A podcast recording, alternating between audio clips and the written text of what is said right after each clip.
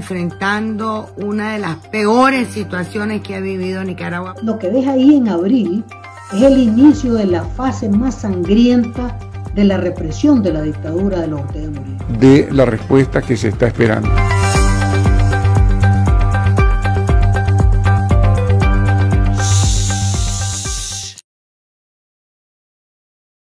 En Nicaragua, el régimen de Daniel Ortega castigó con cárcel a hombres y mujeres que se organizaron para poner fin a su régimen. No solo a ellos, también a quienes ofrecían sus análisis a las y los nicaragüenses y al resto del mundo a través de medios de comunicación independientes. Y es que en Nicaragua cualquier asomo de libertad de expresión es motivo de agresión y peor aún de cárcel. Por ejemplo, los análisis de contexto del general en retiro Hugo Torres, las declaraciones contundentes que ofrecía Violeta Granera o las directas posiciones de los comandantes guerrilleros Víctor Hugo Tinoco o Dora María Telles. Todos ellos son víctimas hoy de un régimen que los envió tras los barrotes para silenciarlos. Entre estas encarcelaciones también se encuentra el ex embajador de Nicaragua ante la OEA, Edgar Parrales, quien se acerca a los 50 días de secuestro, según el Centro Nicaragüense de Derechos Humanos, CENIT. Periodistas que lo entrevistaban de forma recurrente le recuerdan como una fuente accesible y sobre todo calificada. Y a no, digamos, amigos personalísimos como el doctor Edgar Parrales Castillo, José Antonio Peraza, solamente para citarte a gente que, eh, que generaba una opinión pública totalmente responsable, obviamente no a favor de la dictadura y precisamente por no dar eh, criterios, ¿verdad?, que ensalzaran a la dictadura es que están detenidos.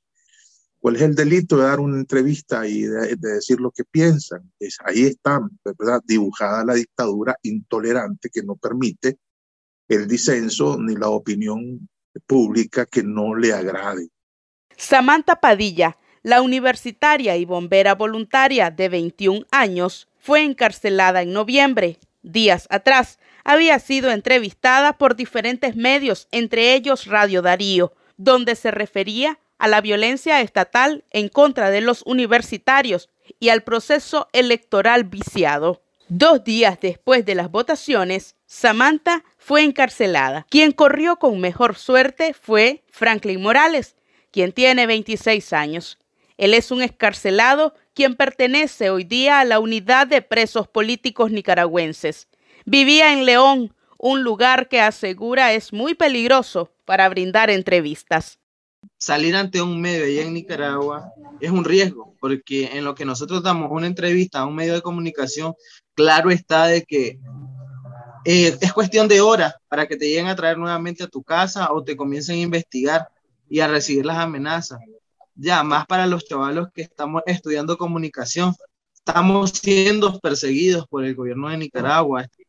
La lideresa estudiantil Yaritza Mairena, otra activista de la UPPN, brindaba declaraciones aún estando dentro del país. Ella se refirió al alto costo que debe pagar un activista cuando es visible. Desde que inicié mi activismo en 2018, yo asumí los riesgos eh, de ser visible o, de alguna manera eh, denunciar públicamente a la dictadura y eh, pues después de mi encarcelamiento igual seguí denunciando, solo que yo sí tuve que abandonar mi hogar y abandonar mi estilo de vida completamente. Yo pasé casi dos años lejos de mi casa, escondiéndome en casas de seguridad y luego de eso decidí venir al exilio en ese proceso de recuperar mis estudios, los estudios pues que me negó la dictadura también por el activismo que yo realizaba. Defensoras de derechos humanos alertan sobre el grave retroceso de la libertad de expresión en Nicaragua. Encarcelar por hablar, analizar y por informar viola las más esenciales garantías constitucionales. La constitución política nuestra, por ejemplo, dice que toda persona, todo nicaragüense, tiene derecho a hacer críticas a la gestión del gobierno y, eh, y, esto en actualidad no está permitido. Realmente evidencia pues el nivel de persecución que hay en la actualidad en nuestro país y que no discrimina eh, a ninguna persona, ni siquiera eh, consideran, por ejemplo, la edad de la persona. Y recordemos que Tamara fue apresada después de dar entrevistas en medios de comunicación. Hoy en día nos encontramos en un cierre total de espacios, de medios de comunicación. Por ejemplo, son ya 64 organizaciones canceladas entre, entre 2018 hasta a pesar de la cárcel de decenas de activistas y líderes políticos y del exilio masivo de miles de nicaragüenses, la agenda de medios de comunicación independientes socava los muros de la censura y continúa informando a los nicaragüenses y al mundo.